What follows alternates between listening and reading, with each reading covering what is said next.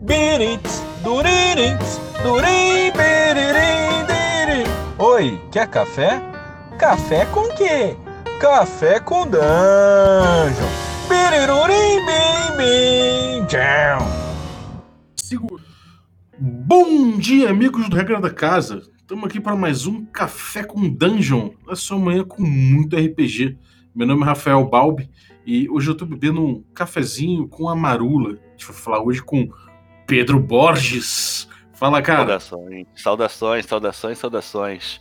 Estou aqui com meu minha caneca gigante de café, porque eu vou te falar que essa trabalheira atualmente está muito pesada, meu irmão, e só com, com, com muito com muita energia assim para poder continuar, cara. Muito trabalho, não posso reclamar não. Bom, a gente já vai começar. Eu só vou lembrar aí. Primeiro vou agradecer a todo mundo que já entrou aí no programa de padrinhos. É, pô, é, é importantíssimo a gente ter vocês aí, inclusive você, Pedro Borges, muito obrigado por participar. Faz parte. É, dentro. Valeu pelo apoio. E lembrar a todos que considerem, de repente, apoiar o Café com Dungeon. A partir de cinco reais você pode se tornar um associado. Qualquer apoiozinho é muito bem-vindo. E, cara, se você não puder apoiar, peço que compartilhe aí, que a gente agora tá com esse plano. Então, dá uma olhada aí, picpay.me barra Café com Dungeon. Então, vamos lá. Pedro Borges, quem é você, cara? Fala aí, você já participou várias vezes aqui, mas agora eu quero ouvir de você quem você é, porque antes eu, só, sempre eu te apresentava.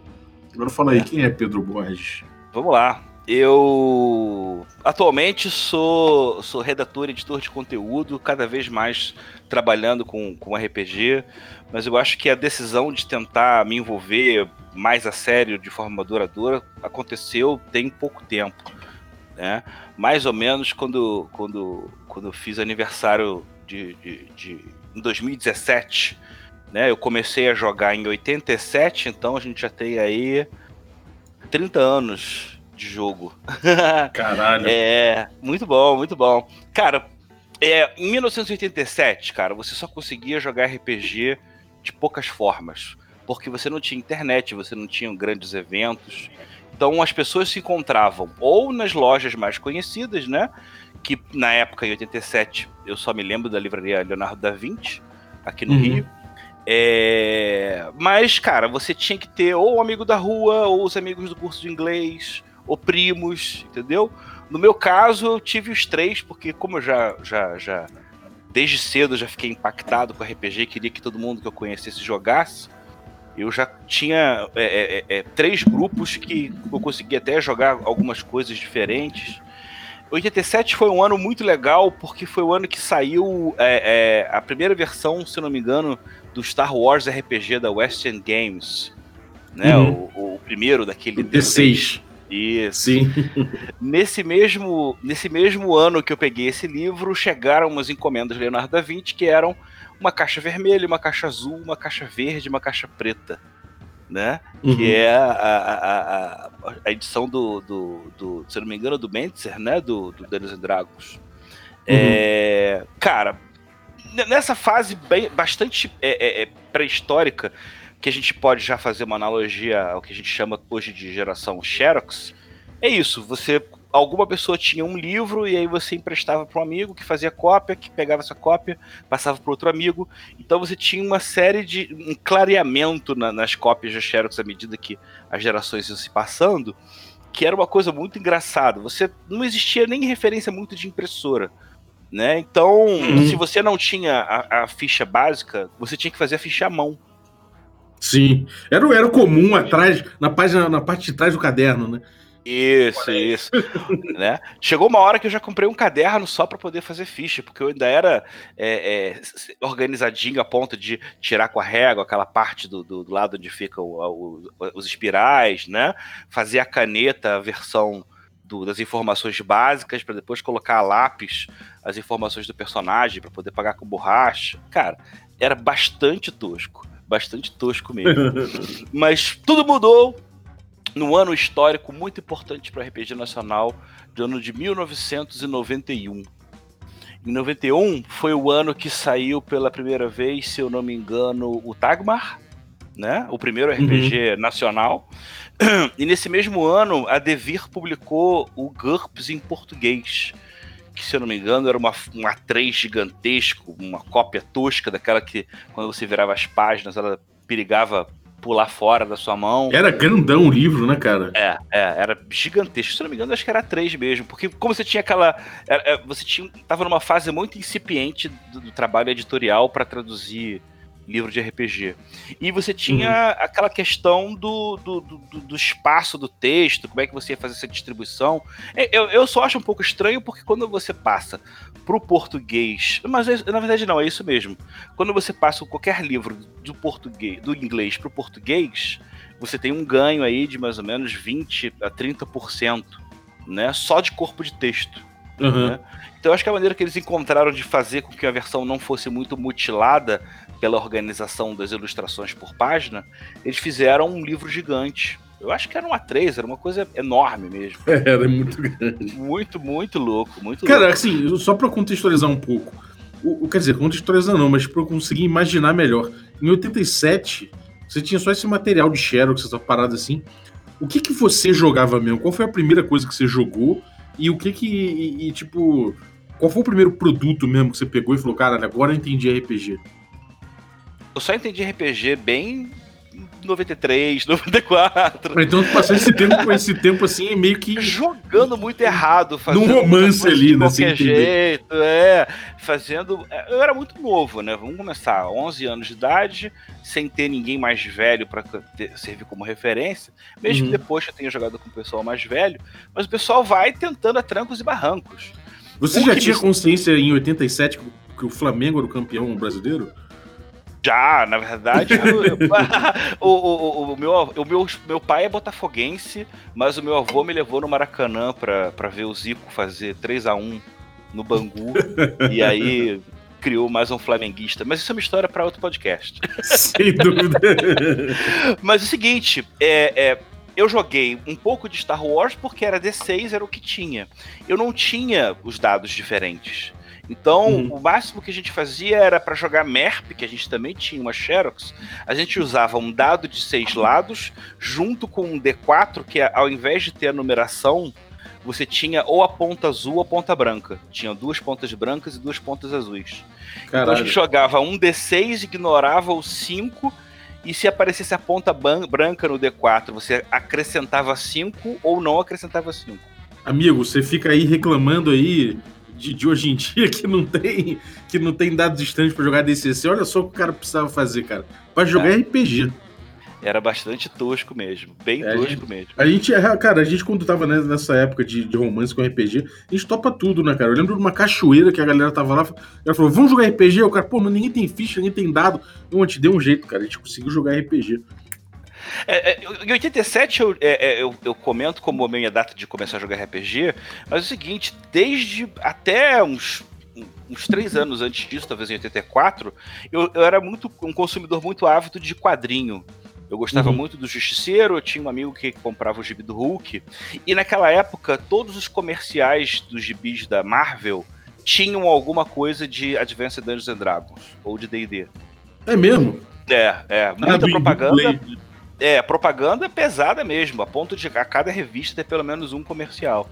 Então dali eu já tinha uma ideia do que existia o RPG, como funcionava. Eu cheguei a escrever meu próprio RPG com dado de 6, é, é, com 8 anos de idade. Mas aí era uma coisa muito mais é, é, é, o dado era só para ver se você matava o monstro ou não. O resto era tudo muito muito fluido, muito que surgia na hora, não tinha sistema, não tinha mecânica, era uma coisa meio que que improvisado mesmo, né? Era vontade de jogar RPG sem ter o RPG ainda, né? Ou pelo menos ter o grupo, Sim. né?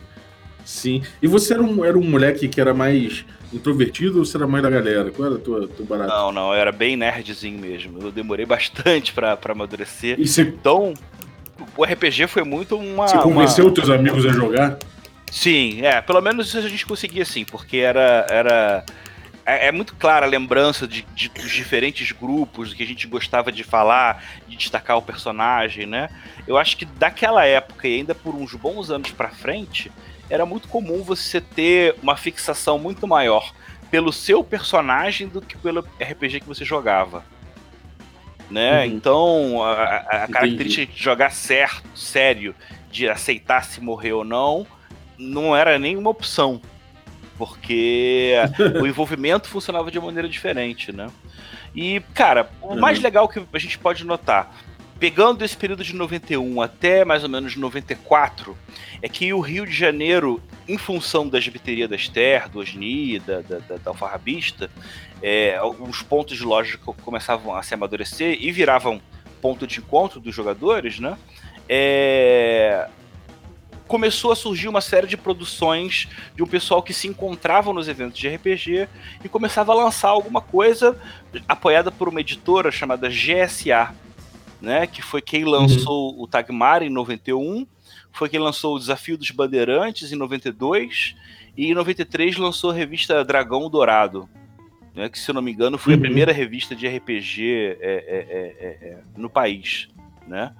É, e você tinha uma, uma noção, ou pelo menos eu que morava no Rio, tinha uma percepção de que tinha um- um- um- uma comunidade criativa muito forte. Quando eu falo de Era de Ouro, a, referência que eu uso para falar de Era- de Ouro é quando você tem uma comunidade que produz muita coisa de RPG, gosta e di- dissemina o RPG, tanto com quem já conhece como quem não conhece. E a, a década de 90, e assim como esses últimos 10 anos, acho que são fases muito, muito prolixas de, de criação. Óbvio que hoje em dia tem muito mais coisa, porque é muito mais fácil. Mas se você imaginar que você já tinha é, é, é, RPG produzido no Brasil, era uma coisa meio que difícil de imaginar, até porque RPG ainda era desconhecido, né? É, mas à medida que a gente vai crescendo, né? Chega a 1994 e aí você já tem surgimento da, da- do evento internacional de RPG, né?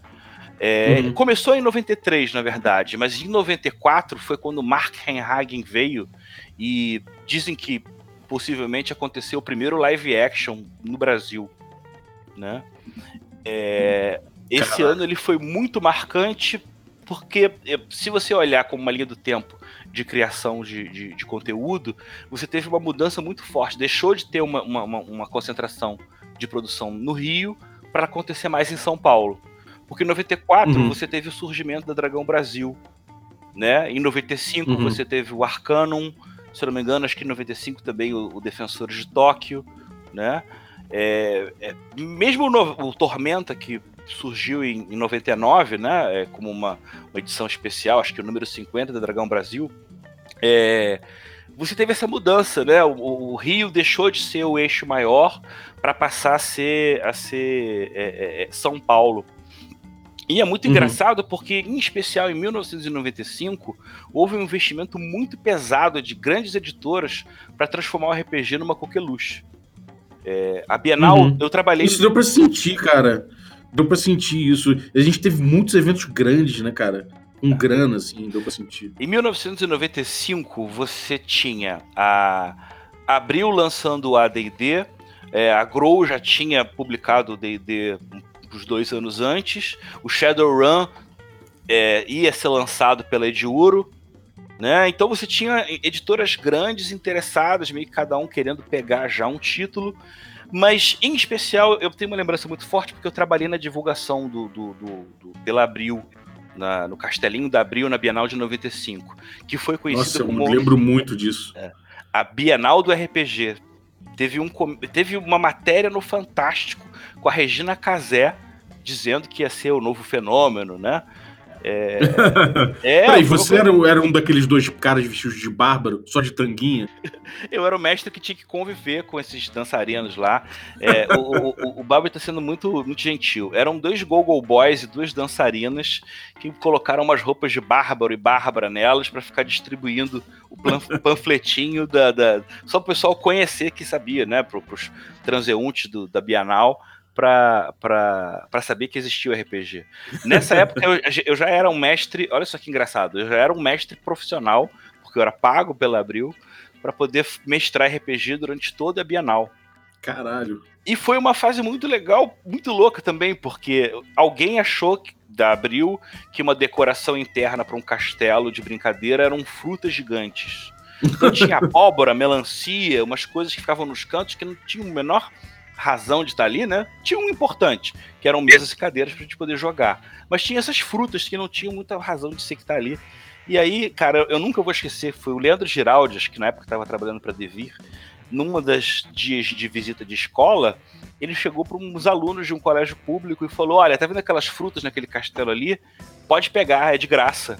Então tô eu lá mestrando e de repente só vejo um bando de criança pegando as frutas, botando na cabeça, quebrando, dividindo, sacou? E não tinha coordenação, não tinha organização, não tinha nada. Eu tive que segurar um, uma parte do, do, do, dos, dos, dos, próprios visuais lá do, castelinho para não ficar esvaziado, né?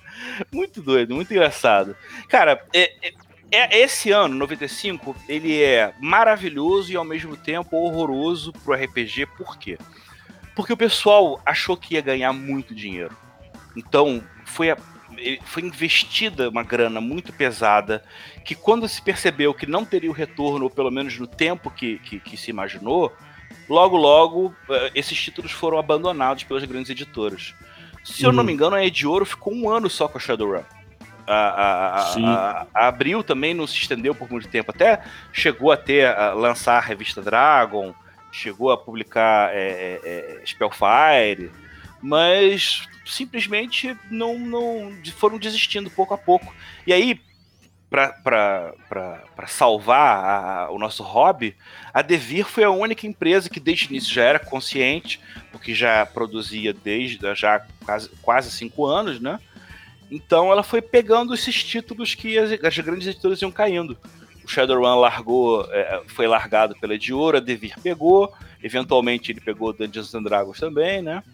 Então é, é, muito, é muito legal você pensar que você tinha um pessoal grande que trabalhava com RPG, especialmente aqui no, em São Paulo e no Rio, em Curitiba também, né? O evento internacional de RPG de São Paulo, ele tinha um, um, uma versão pocket que, se eu não me engano, era uma semana depois do evento internacional, em que todos os convidados internacionais iam para Curitiba para palestrar também.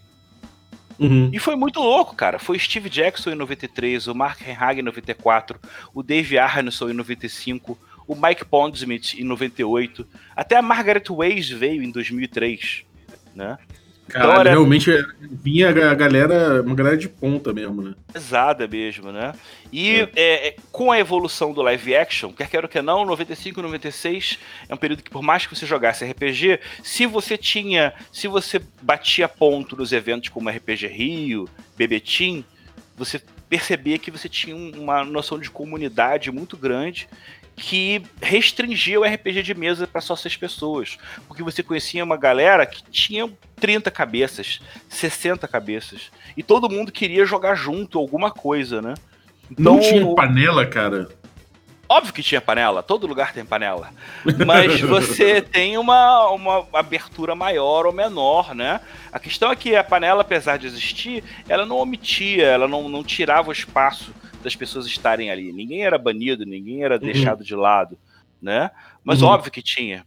É... E a gente chegou a uma fase muito forte de, de, de, live action, que no Rio de Janeiro a gente chegou a, ter, a fazer um live com mais de 100 pessoas. Caralho, eu, eu inclusive, fiz a história. Aí vamos, vamos, agora vamos começar a montar o meu currículo, né?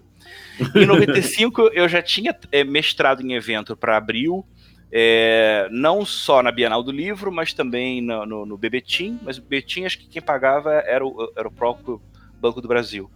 É, você tinha, em 96, o surgimento da revista Roleplay, né, na qual eu também estava envolvido. É, nessa época começou a amadurecer o projeto Brasil by Night. E aí eu fui convidado e eu, eu escrevi a história do Rio de Janeiro na época né? Chegou até a ser mandado pro, pro, pro pessoal lá fora. Você tinha um, um volume de jogadores que era muito grande, assim. E poder ser o autor que, que, que tá produzindo o material é, é, poxa, era uma visibilidade muito, muito, muito boa, né? E eu, eu ainda tive uma vantagem particular que foi o seguinte: nessa época, quando eu estava com 19 anos, o meu pai ganhou uma bolsa de estudos e foi é, estudar em Washington. E minha, meu, minha mãe e minha irmã foram. Então, com 19 anos, eu tinha um carro e um apartamento em que eu podia receber quem eu quisesse. Uhum. Eu chamei gente do live de São Paulo, de Curitiba, de Brasília. No final das contas, a gente funcionou como uma, um catalisador do cenário que já não era mais só Rio de Janeiro. Era o, o, o gente de tudo quanto era canto do Brasil. Você tinha um né? albergue, então, nessa época? A minha casa era o albergue, né? era onde funcionava a, a, a bagunça, né? Cara, essa é uma época que. Vamos lá, outro ponto que a gente tem que destacar não era só é, Rio e São Paulo que tinham seus eventos nessa época.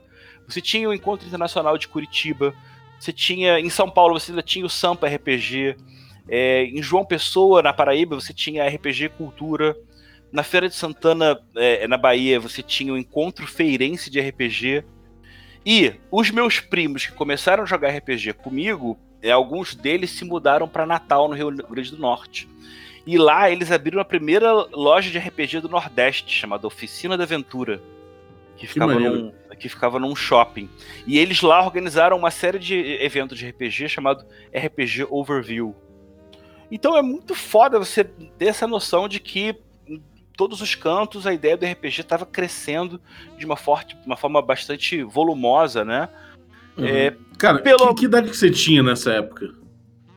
Vamos lá. É, eu tinha. Em que ano você quer dizer exatamente? Né? Essa Mais ou menos é, quando, quando bombou aí, quando parada é, deu, deu aquela é, bombada. Eu tinha 18 para 19 anos.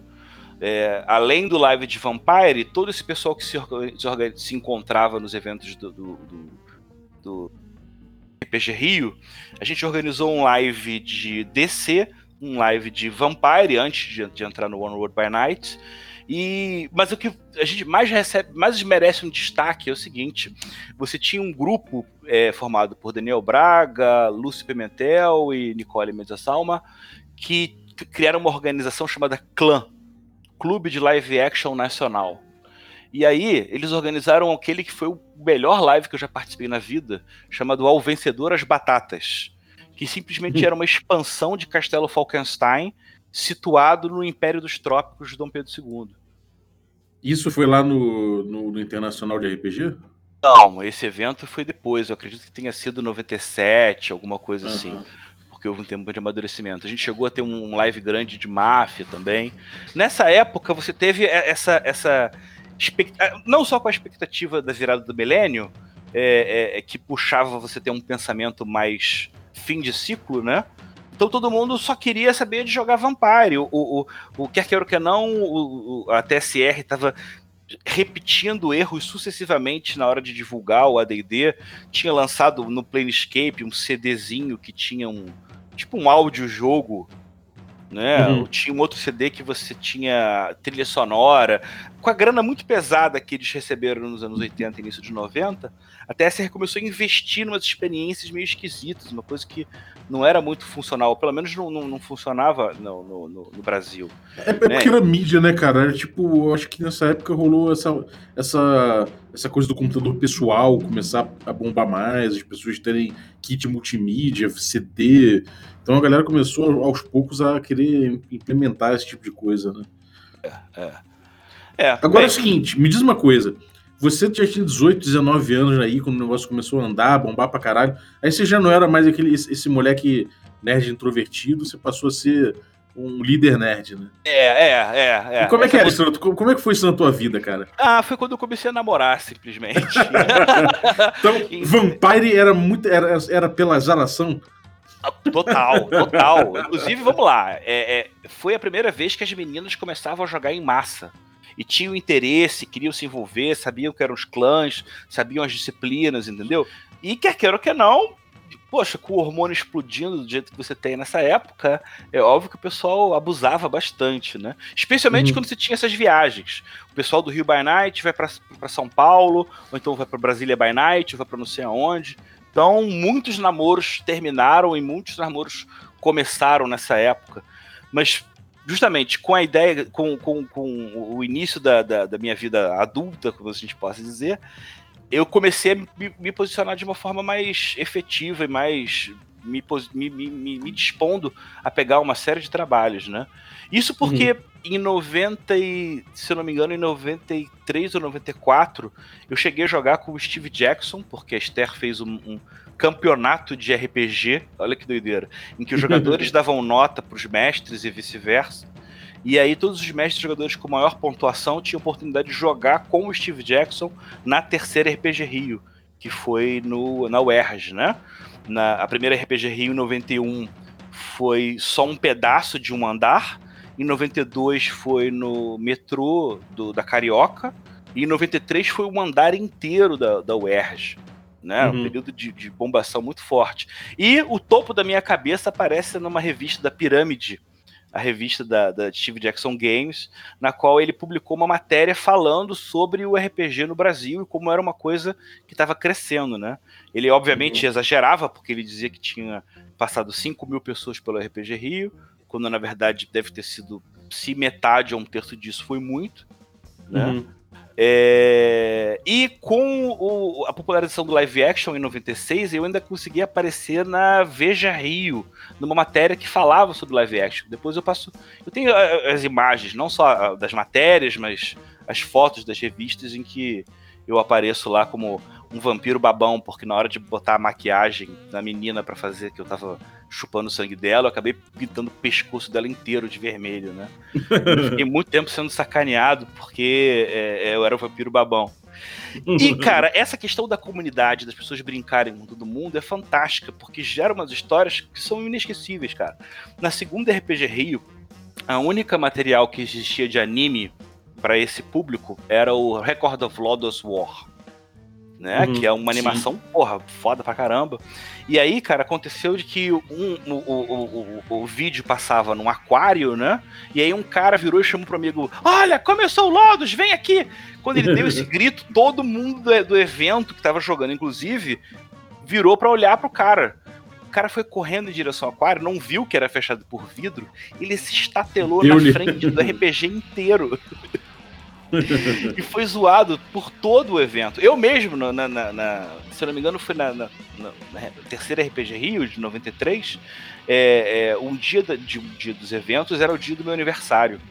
E para você organizar era uma coisa muito, muito, muito, avançada mesmo, muito legal, porque você pegava o auditório, cada pessoa, jogador pegava um número e as pessoas eram chamadas pelos números e na mesa lá embaixo onde ficava o professor, você ia registrando e entrando nos jogos, né? Primeiro registravam os, os, mestres e depois os jogadores. E aí eu tava conversando com o Lisandro Gaertner, que é um grande camarada da época, e ele tava me chamando para criar alguma, uma, alguma bebedeira de noite. Eu falei, não posso, porque hoje é meu aniversário. Aí ele parou o evento inteiro e falou: Gente, eu queria parar aqui um minutinho e pedir para todo mundo cantar um parabéns, porque é aniversário do Pedro. E eu fui xingado por mais de 500 pessoas dentro do auditório, porque todo mundo queria se inscrever para jogar, não queria saber de cantar parabéns. E eu passei o resto inteiro do dia desse evento recebendo parabéns de estranhos e desconhecidos no meio do evento, ficavam rindo da minha cara, só porque eu fui vaiado na frente do público inteiro. Cara, isso é, é, é, é uma joia, entendeu? Você, hoje em dia, tem muita gente que produz legal, coisas boas, que é, a, a, gente consegue se encontrar em eventos como Diversão Offline, né? É, ou até o, o Espaço Internacional de RPG, que ainda tem tido algumas edições. Então, é isso que é o mais legal. Você tem uma, um público, um mercado que, que cons, produz e consome. Não, óbvio, não é o suficiente para ser autossustentado. Mas é fantástico, é fantástico Uhum. Né? É, vamos lá. Só que tudo, toda alegria tem um fim, né? Quando virou o ano 2000, o mundo não acabou e toda aquela história que o Vampire se apoiava com, com o fim do mundo não veio. né? Então as pessoas estavam meio que deixando de lado o Vampire até que surgiu um tal de Dungeons and Dragons 3.0, né? Uhum. E aí a gente começou então o que para mim é o terceiro ciclo, né? Se o primeiro foi de novato, o segundo foi de live action, trabalhando em evento. Começou a fase de, de consumir e produzir terceira edição. Né? É, foi uma explosão para todo mundo que jogava D&D quando surgiu a possibilidade de você produzir o seu material pelo selo D20. Né? Sim. E as pessoas foram começando a produzir, né? Naquela época eu já era apaixonado pelo Bernard Cornwell, né? Da, da, trilogia do Arthur, que depois escreveu Crônicas Saxônicas. Então, a, a, a minha, a minha curtição para fantasia medieval ela passava para pegada mais realista, mais ficção histórica, né? Então eu falei, poxa, já que tem o selo D20, já que o, surgiu esse cara aqui que deu um novo olhar sobre a mitologia arturiana, então eu vou escrever um cenário arturiano para D20. E aí demorei, óbvio, alguns anos para começar, para poder preparar tudo, mas pela, pela Conclave Editora eu publiquei em 2005, 2006 e 2007 as Crônicas de Avalon, que são livrinhos de 64 páginas. Hoje em dia você ainda acha para comprar numa estante virtual da vida ou, ou em sebos. Uhum. É, e ali a gente já estava numa de tentar botar. Engraçado, né?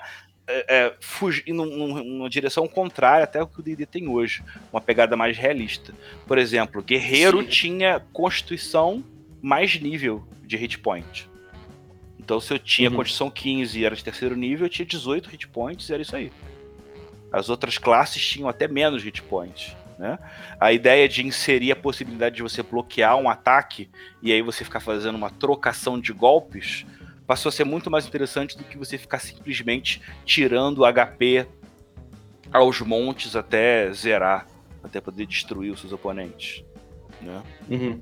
É, e funcionou. E foi uma coisa legal. Na época surgiram outros títulos produzidos no Brasil maneiros, o Mítica, o próprio Tormenta com o selo D20 abraçou é, é, é, chão, né? A, a, a, o sistema, né?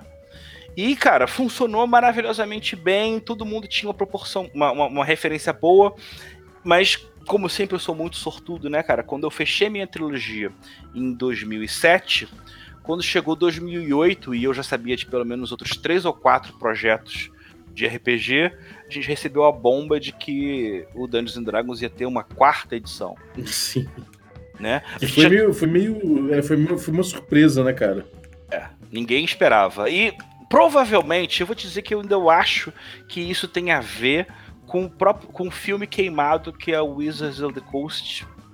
É, é, né, o, o vacilo é, cometeram. É, vacilo. Com a história do, do, do, da manipulação da licença, né? que por causa hum. do Book of Erotic Fantasy, eles botaram uma, uma alteração na, na, na, liberação da licença, em que você em que eles se davam o direito de vetar qualquer projeto sem, sem nenhuma explicação concreta. Então, é, todo começa mundo... a aumentar o risco pra caralho, né, de qualquer projeto. E, e, e, pior, né? Você cria uma bolha, porque todo mundo vai produzir para D20, e aí quando você tem uma noção de que não é confiável trabalhar com com, com esse selo, porque pode dar. dar porque até ser pode. Uh, o Wizard Coast pode chegar e tirar, né? Então todo mundo meio uhum. que ficou perdido. Né?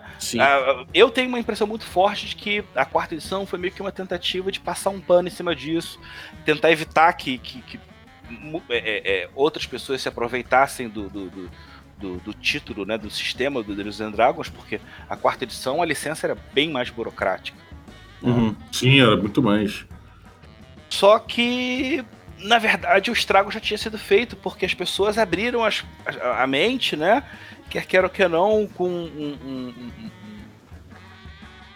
é, eu acho que a quarta edição ela acabou saindo efetivamente, eu não sei se 2009, 2010. Eu lembro que a história de que ele ia, ia sair foi em 2008. E aí foi a primeira vez que eu tive um afastamento concreto do RPG, assim. Todo o período da quarta edição, algo entre 2009 e 2010, 2011, eu quase não joguei RPG. É, mas você tava... parou geral. É, é porque eu tava desenvolvendo um dual class e naquela época eu tava indo para muita festa de música eletrônica. então as raves. É, é, eu já ia em rave desde 2000, desde 99, né? Pesadamente uhum. em 2001. E aí esse tipo de vida, jogar malabares, cuspir fogo, um outro tipo de doideira, acabou me, me, me, me, cooptando, né? Até porque, cara, eu tive uma, uma, revelação muito triste. A primeira vez que eu olhei o livro da quarta edição e tive uma sensação que, caraca, esse livro não é para mim. Uhum. Eu não quero isso. Então Você eu deixa achei. De ser o público-alvo, né, cara? É, cara. É, não sei. Eu, eu acho que eu ainda era o público-alvo. O problema é que você tinha uma, uma, uma, uma, vontade de se renovar. Se eu não me engano, nessa época da quarta edição, eu acho que já foi quando a Hasbro comprou a, a, a Wizards, não? Ou, ou, ou, tem alguma relação com isso? Porque, da mesma forma que em 95 a Abril queria encher o rabo de dinheiro com RPG, nessa época da Hasbro também tinha essa intenção. Até porque você tinha o World of Warcraft e, e o pessoal das editoras gringas tinha uma ideia de ah, vamos lançar bonequinho, miniatura, pecinha para jogar junto com o jogo, né? o mapa, né, e, os, uhum. e, e, as miniaturas. Então eu acho que mais uma vez a ganância meio que distorceu o mercado de maneira que ele acabou entrando em crise e bem, foi ótimo porque permitiu com que outros outros outras escolas de RPG surgissem, né? Se eu não me engano, a, a Ford surgiu nessa época, pelo menos ficou bastante popular, né? A USR também.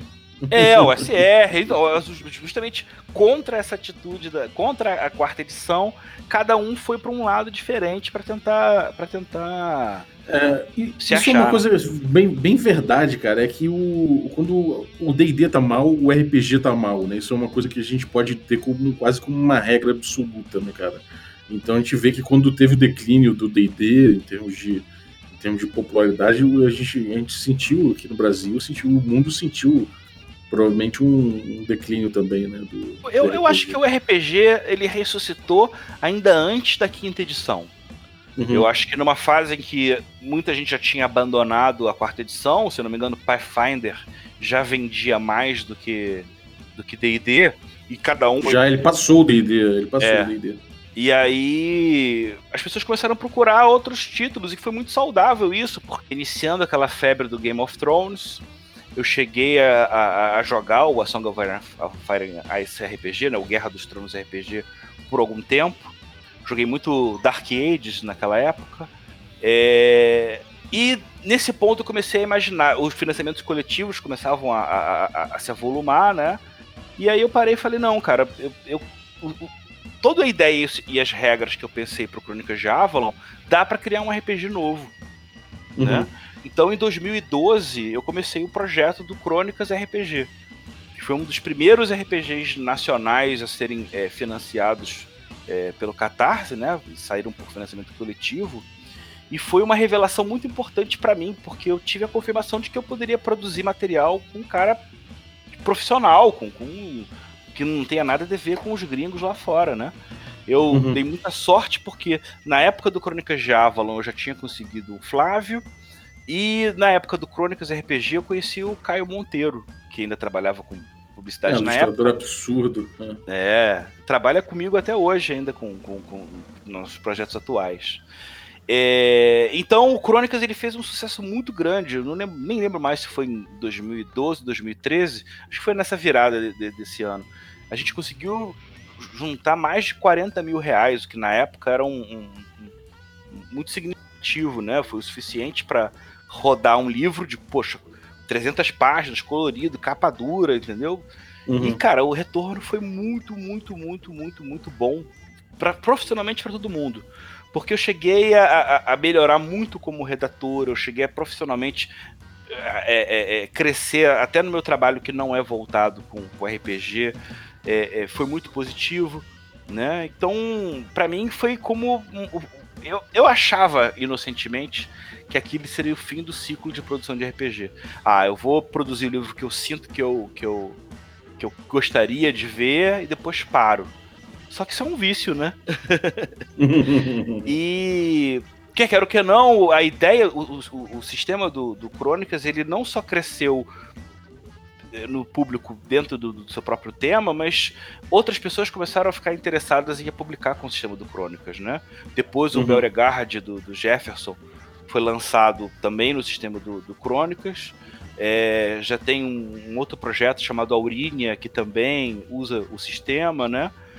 E, cara, eu agora que o Crônicas está quase perto de, de, de esgotar a sua a primeira edição, a gente está desenvolvendo um projeto que eu até já conversei com você outras vezes, chamado Reinos do Norte, que uhum. é fechar um cenário nórdico no ano 862 que pudesse ter uma pegada ao mesmo tempo de ficção e de fantasia, né?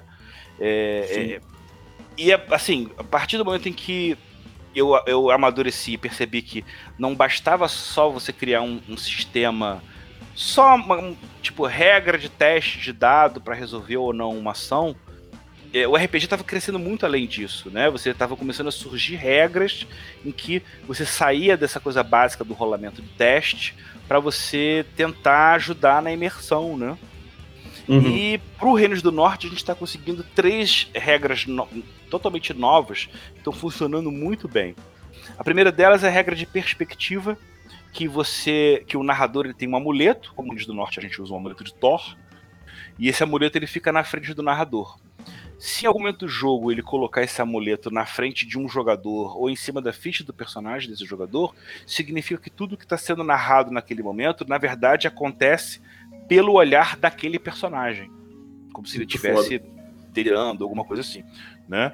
Isso funcionou muito, muito bem, porque os jogadores, vendo o objeto passando de mão em mão, é, é, entendem que um jogo que seja totalmente pé no chão pode descambar para uma fantasia alta se for pelo olhar de um personagem. Né?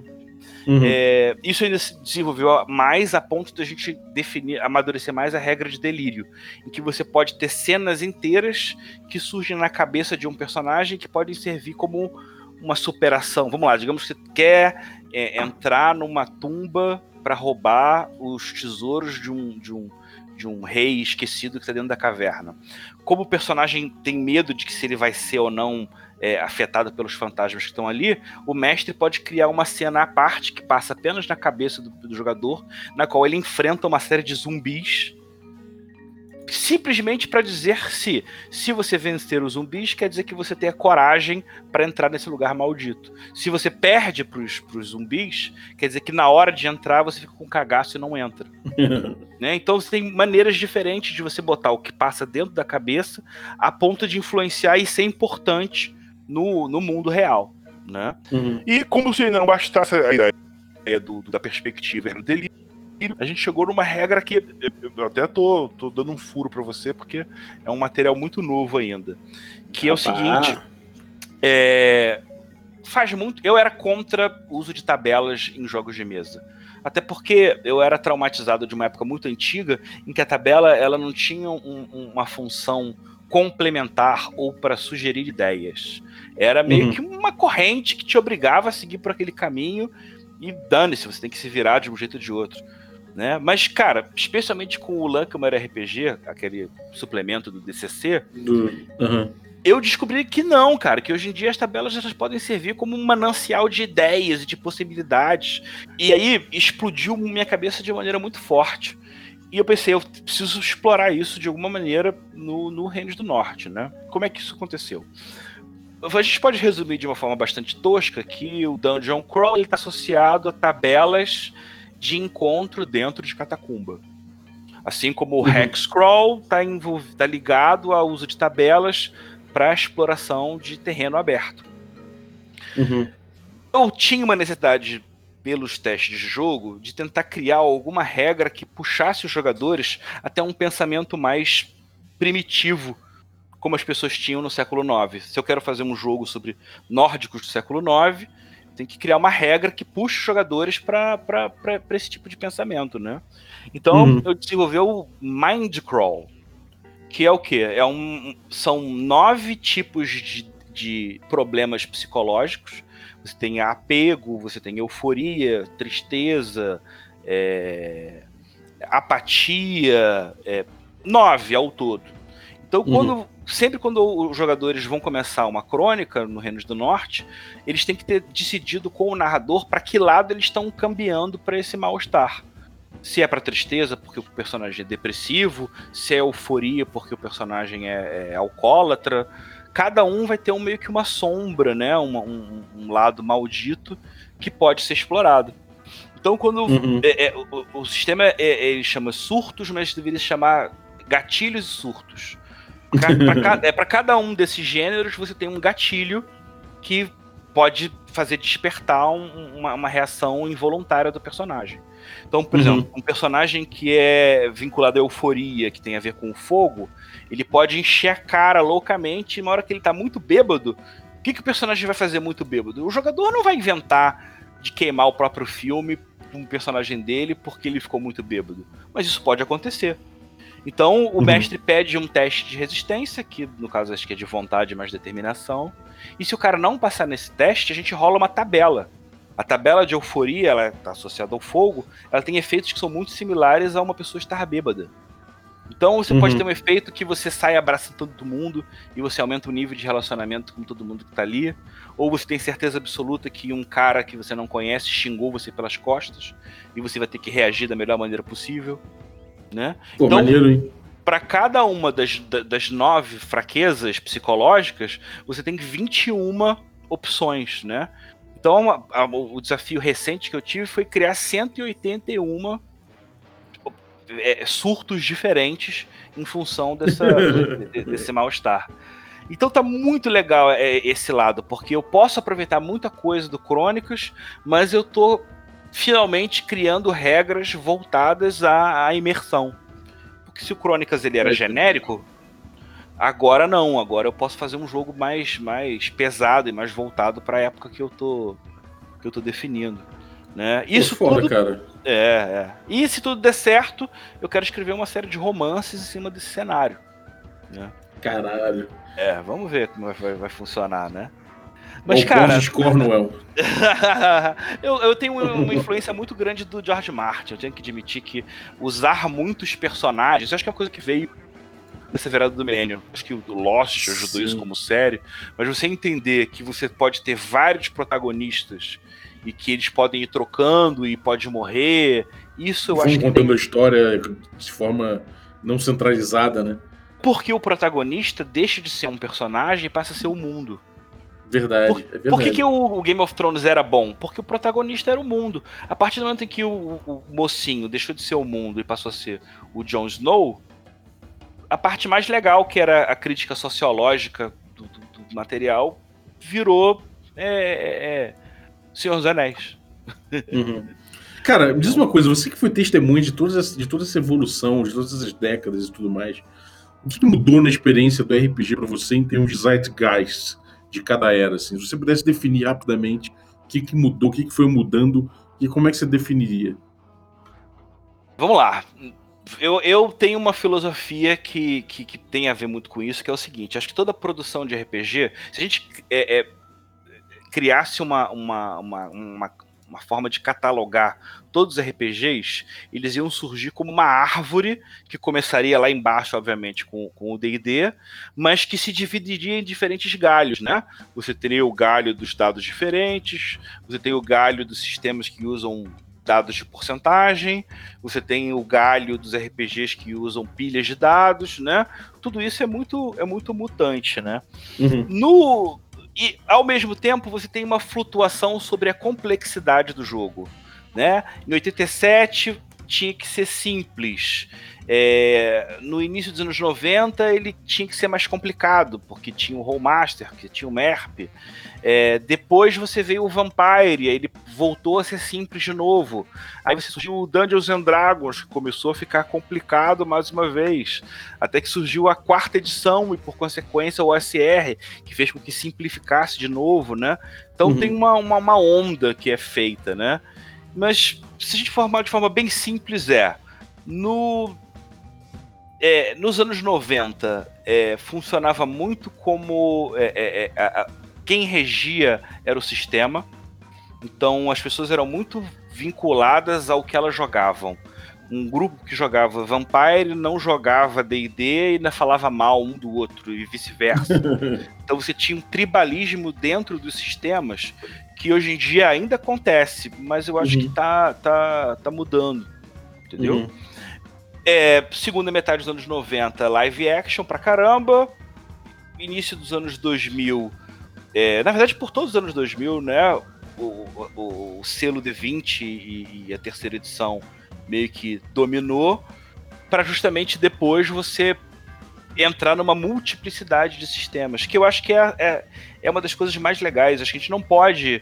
é, eu gosto muito de D&D quinta edição, é, mas eu só tenho esse medo Uhum. de que você tenha de novo um, um fechamento, meio que um- uma, uma, uma bitolagem que faça com que muita gente que poderia estar jogando outros sistemas passem a jogar só a quinta edição. Né? É, eu não joguei quinta edição até o ano passado porque eu não queria que influenciasse é, é, é muito o material que eu produzia, né? Mas eu vou te Uhum. dizer que ele é muito bom. Eu gosto muito do D&D, né? Gostaria até de produzir alguma coisa com esse sistema. Eu só acho que ele tem uma coisa que as pessoas não falam e que deveria ser dita. Hum. Quinta edição é mais quarta edição do que você imaginava. Você está sendo só engrupido Sem dúvida, sem dúvida. Sem dúvida, sem dúvida. Ele não abandonou nada, não, não abandonou tanta coisa assim, não. Agora, cara, e assim, como é que você diria que a tua vida, a tua vida acadêmica depois profissional foi influenciada por, por RPG? Como é que, como é que, como é que bateu bola, assim? Isso, um milhão de formas diferentes. No começo me fez aprender inglês, depois me, me fez tornar uma pessoa mais sociável, a ponto de depois eu me sentir à vontade de virar professor, eu dei aula por muitos anos. É, me fez tomar coragem para produzir o meu, meu próprio material e descobrir que era possível, e que, que fica bom e que tem um certo retorno, entendeu? Então, Uhum. cara, eu acho que o RPG é o maior impulsionador de todo o meu crescimento profissional desde que eu era moleque, mas cada hora por uma coisa diferente. Uhum. É, isso é uma parada muito maneira, né, do RPG, realmente. É. E, cara, é, em termos de game design, assim, você tem, você tem um cara que você fala que você paga pau? Algumas pessoas, né, que eu sou bastante fã. Mas, cara, eu, eu, eu, eu nos anos 90 fui muito fã do Mark Henhagen. Mas depois eu meio que. Depois você descobriu que era tudo o Jonathan Twitts que fazia, né? Exatamente. né? E aí eu fiquei muito frustrado, porque especialmente nessa época em que os financiamentos coletivos começaram a explodir, e o Mark Hagen, ah, vou produzir uma coisa nova, porra, o cara me inventa um zumbi RPG, né? Pegando a onda do, do, do, do, do Walking Dead, mas querendo criar uma ideia de que os zumbis poderiam se relacionar. Uma coisa meio que, meio que Santa Clarita Diet, né? Que as séries tentaram aproveitar, é um troço muito lixo, né? Então eu acho que como game design eu achei, achei que, que, que me desapontou bastante. Era bom para criar arquétipos, para pensar em universos, mas no game design eu acho que atualmente eu diria que o Monte Cook e o Jonathan Twitch. O Monte Cook também deu uma vacilada recentemente. Também, também. Porque essa história do Infinite Suns, de querer fazer um, um RPG voltado em, em ser inovador, sem ter um conteúdo que impulsione isso, me fez ficar um, um pouco desiludido com ele, né? Sim, então Mas- sobrou o Twitch. É, é, eu acho que do pessoal, do pessoal lá Boa. fora, eu acho que sim. Comungamos, comungamos do mesmo herói, então. Pra mim, Twitch é, É, né? nada É, me faltará. É verdade, pô. Acho que pelo menos até hoje ele é um cara bastante consciente e ele não tem problema de, de reconhecer as falhas dele. Ele mesmo no evento Isso, do, né, cara? Do que, ele, do, que, do que ele passou, né? É, em Curitiba ele falou, cara, que o Everway foi um título que ele achou que ia ficar milionário. Ele já trabalhava em Seattle na época, é, pela Wizard of the Coast. Mas, cara, o, o, o Everway empacou de um jeito tal que você até consegue. Até hoje você consegue comprar sem ser muito caro. E olha que o jogo vem com cartinha, com ilustração, É bonito, um né? coisa, né? Mas que não, não, não conheceu, não, não rolou mais. Eu, Inclusive, ó, tem que jogar aí, fazer uma sessão aí no Rio com o Ricon de Everway. Vamos, vamos pressionar o cara. Bem positivo. Outra coisa muito legal, eu, eu passei a também a olhar muito no trabalho de outros autores bra- brasileiros, entendeu? Uhum. Sabe? O Jorge Valpassos, o Diogo Nogueira, o próprio Rincon, entendeu? Quando Uhum. eu passei a perceber que, que a gente poderia trocar figurinha, né? A gente no ano passado juntou um grupo de RPG só com criadores de, de, de- de sistema. Não é nem Moreno. criador de conteúdo. É, com o Igor Moreno, né? Com o Alex Silva, do Kemet. E eu acho que essa troca de ideias ela funcionou muito bem, sim, muito bem mesmo.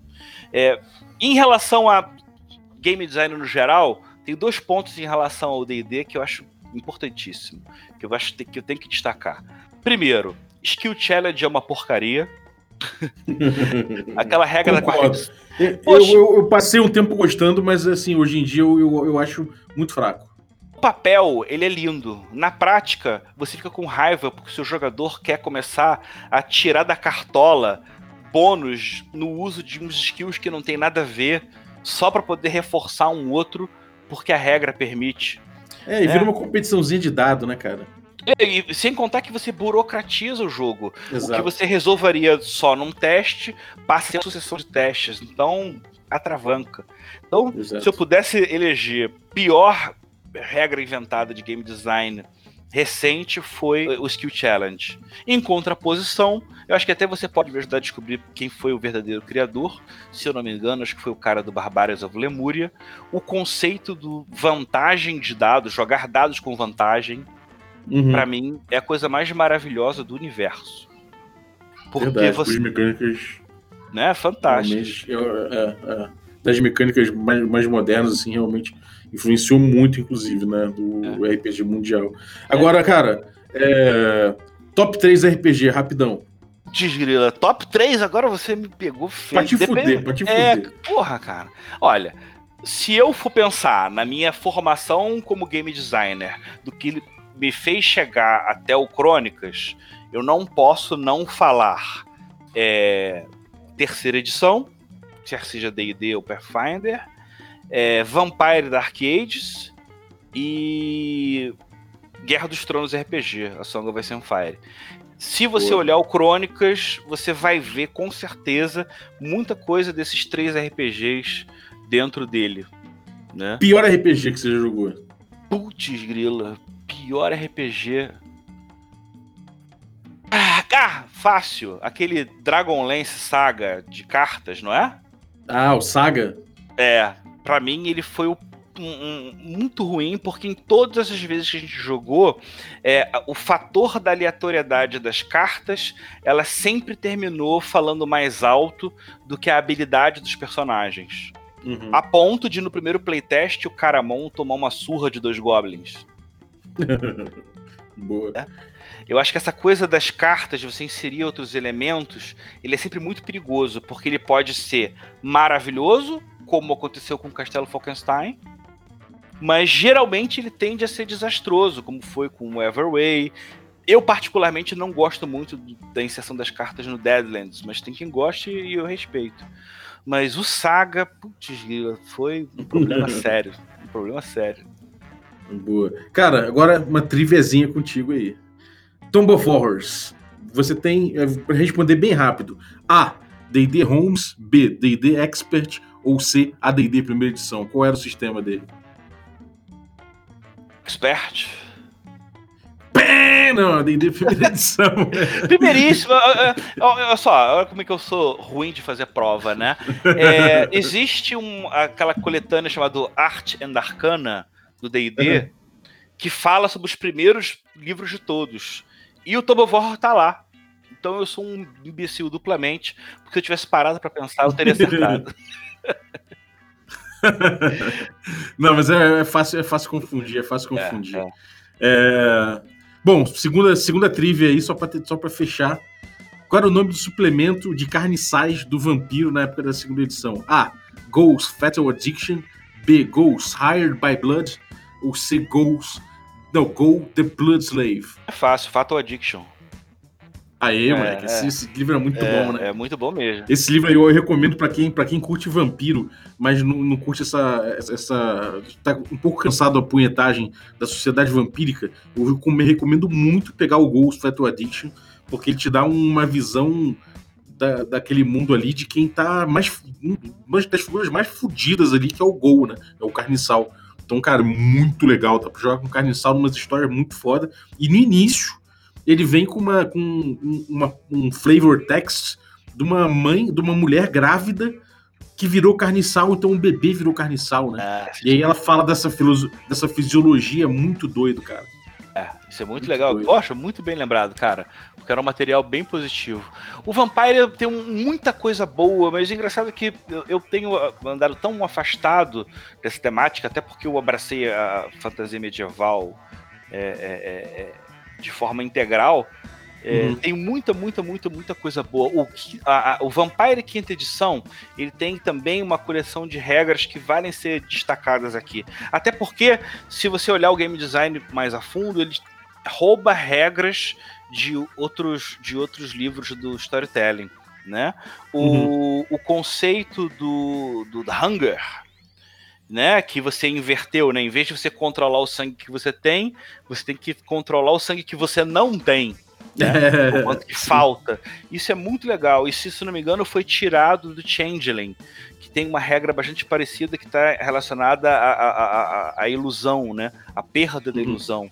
Que, puxa, é uma regra sensacional. Achei muito, muito bom você pegar uma regra de um outro sistema e, e, e abraçar pro Vampire e funcionar tão bem, né? Uhum. É, verdade. e aí, uma outra regra também da- do, do Vampire quinta edição é a energia que tem no sangue. Ai, meu Deus, agora acabei esquecendo a palavra. É, toda vez que você chupa o sangue de alguém, ele tem uma energia que pode ser de medo, de tensão sexual, de Você decadência. pega um rebote, né? Um- uma ressaca ali, uma ressaquinha. É, isso é Mage, Mago Ascensão, Total, total. Não é? total. Então, o, o- trabalho que foi feito para a quinta edição, ela, é- ela tem coisas maravilhosas, por que, né, que são essas características de regra, mas ele tem uma parte negativa que eu acho muito ruim. É, preste atenção, qualquer NPC de- do Vampire tem 10 vezes mais XP do que um personagem jogador. Fica muito complicado essa, é- é- essa questão. E as alterações na história são muito boas, né? A ideia de que o clã Bruja saiu porque a Camarilla começou a usar a Inquisição para caçar os inimigos dela é, é, é fantástica, É, muito boa mesmo, né? né? É em contraposição, vem um imbecil e coloca um genocida ucraniano para destacar na, na- na- no, no livro e obrigou a fazer uma reimpressão. Se eu não me engano, foi o livro da, da, da Camarilla, né? O- o- Sim, teve uma, até, até tem coisas que são questionáveis, como sempre no, no Vampiro, né? Mas eu acho que o Vampiro também, ele. Se ele ficar sem polêmica, ele não é o vampiro, cara. Ah, mas você co- colocar um genocida histórico, um cara que Ah, tá não, isso aí. Não, pra isso ser um... não, isso é erradíssimo. Não tô, não tô falando isso. Eu tô falando que, tipo, olhando no grande cenário, acho que o vampiro nunca viveu sem, sem, sem polêmica, né? Então, É. não tô falando que é, que é pra ter e que isso aí é uma boa polêmica, não é, é uma péssima polêmica, mas é isso, né? O vampiro às vezes vai perder a mão porque essa, esse espírito de, de polêmica vai acontecer sempre, cara. Então, jogos que andam no e, na, na, na pera, né, na beirada, assim, no edge, acabam sempre de- dando uma derrapada dessa, né? Não tem jeito. Mas demorou, cara. É... Só um, só para última pergunta aí pra, pra gente finalizar. O que, que é, o- qual o futuro do RPG pra você? Lá, uma coisa é o futuro do RPG pra mim e outra coisa é o futuro do RPG pro mercado. o futuro do RPG pra mim é eu quero me desenvolver mais como redator e quero tentar produzir meu primeiro romance. Então, o RPG pra mim funciona muito como um, um- um campo de um laboratório sensacional para poder trabalhar a minha inventividade, a minha criatividade. E aí isso pode funcionar em qualquer ramo profissional de quem quer que seja, né? Uhum. Agora, em relação ao mercado, eu acho que a gente vai, vai ver aí uma, uma, um- uma ascensão da quinta, da quinta edição que vai fazer desaparecer um pouco os RPGs mais alternativos, mas eu acho que é neles, é nos, nos- nos RPGs que são pensados no microverso que vão funcionar bem. Eu Uhum. acho que a Free League faz um trabalho muito legal porque, ao invés dele inventar um. fazer um livro básico de regras genérico e replicar em todas as ambientações, todos os cenários, ele recria o próprio sistema de uma maneira diferente a cada um dos livros.